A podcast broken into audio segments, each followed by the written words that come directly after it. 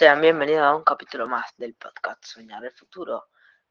Hoy escucharemos el capítulo 8. En este capítulo hablaremos sobre el traductor universal en el 2050, donde explicaremos ventajas, desventajas y características, entre otras cosas más, sobre este traductor. Hoy habla Tiago Armada, Cerroni, Tiziano Guerrero. Actualmente tenemos la tecnología del traductor de Google, que se encuentra en celulares. Se espera que en el año 2050, aparte de la existencia del traductor normal de Google, exista otro, universal. Ahora nombraremos ventaja y desventaja del traductor actual. En la, tecnología actual es de fácil acceso, es gratis, es decente y tiene diversa compatibilidad y es de fácil uso. Estas son las desventajas y ventajas del traductor actual. Ahora hablaremos de las ventajas y desventajas del traductor del 2050. Este tipo de traducción es mucho mejor que el actual. Hay que comprarlo.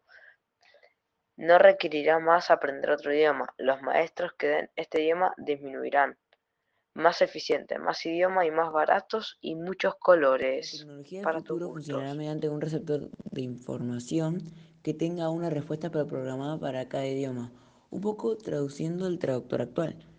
Pero esto es mucho más complicado, ya que implementaría tendría que ser mediante auriculares. Aproximadamente tecnología tal vez no llegue a implementarse, pero la tecnología que tenemos actualmente lo gusta y necesario, pero la mayoría, muchos, la comunicación verbal es instantánea. Va a haber muchos otros colores para gustos, también esperamos de muchas marcas. Este traductor va a ser uno de los mejores que vas a encontrar en el mercado traducirá un total de 130 idiomas de manera instantánea y la importancia te permitirá ser entendido allá donde vayas. El traductor se conecta a internet a través de Wi-Fi, aunque no tengas internet, conexión a internet, tiene integrado un motor de traducción sin conexión.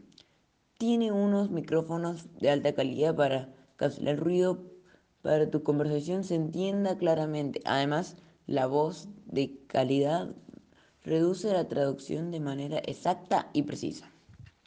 El traductor permite saber de manera exacta las palabras que estás buscando. Básicamente consigue apretar un botón y hablar y automáticamente traducirá las palabras pronunciadas al idioma. Además, su diseño es como un auricular de oreja, con un micrófono. Al costado consistirá con un botón de apagado y encendido. Siempre decimos las cosas positivas y qué tan bueno sería, pero nunca nos explayamos en decir qué tanto puede costar crearlo y qué tanto puede tardar en desarrollarse. En un cierto caso, este auricular, como os he dicho antes, es de una sola oreja o de ambas, pero son como auriculares de los celulares.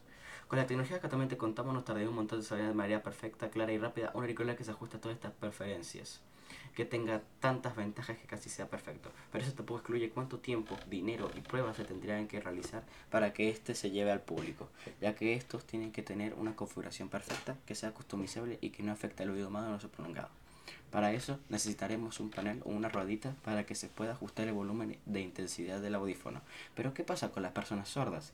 Esas personas para el año 2050 lo más probable es que ya se haya creado inventos que permitan la audición de las personas carentes o nulo sentido de la audición. ¿Cómo esto a los profesores en que enseñan estos idiomas? Los profesores de esta manera ser prioridad bien ante estos productos ya que no expondrán al riesgo o al mal manejo depende absoluta del dispositivo. Así que siempre se recomendaría que antes de comprar este producto para uno, solo idioma a través de aprender. Lo más básico que para el día, si este producto se presenta una falla, puede comunicarse por lo menos con lo más básico de ese idioma. Si el problema es de múltiples idiomas, siempre se recomienda que aprenda justo al traductor. Puede usar el traductor para únicamente su trabajo, pero mientras tanto puede practicarlo si este producto de manera podría llegar a ser pirateado o producido no de una manera original. La piratería o copia de este objeto sería algo inminente para el 2050, ya que siempre cabe la posibilidad de que este producto sea copiado o armado con piezas de dudosa calidad. Por eso siempre se recomendaría decir no a esto y que comprar y comprar algunos originales. Estas copias podrían llegar a romperse o a desconfigurarse sin que lo sepa. En conclusión, aunque la tecnología que tenemos actualmente sea eficiente y de fácil acceso para, para gran parte del mundo que cuenta con un dispositivo celular sigue siendo imperfecta y no del todo optimizada, pero siempre se tiene que soñar en el futuro, de que lo que está ahora mismo mejorará en el campo de la tecnología, siendo mucho más útil y versátil. Este capítulo, este fue el capítulo 8 del podcast Soñar el Futuro, producido y escrito por Tiago Almada, Tiziano Guerrero y Agustín Cerroni. Y acuérdense, en soñar el futuro. Bye.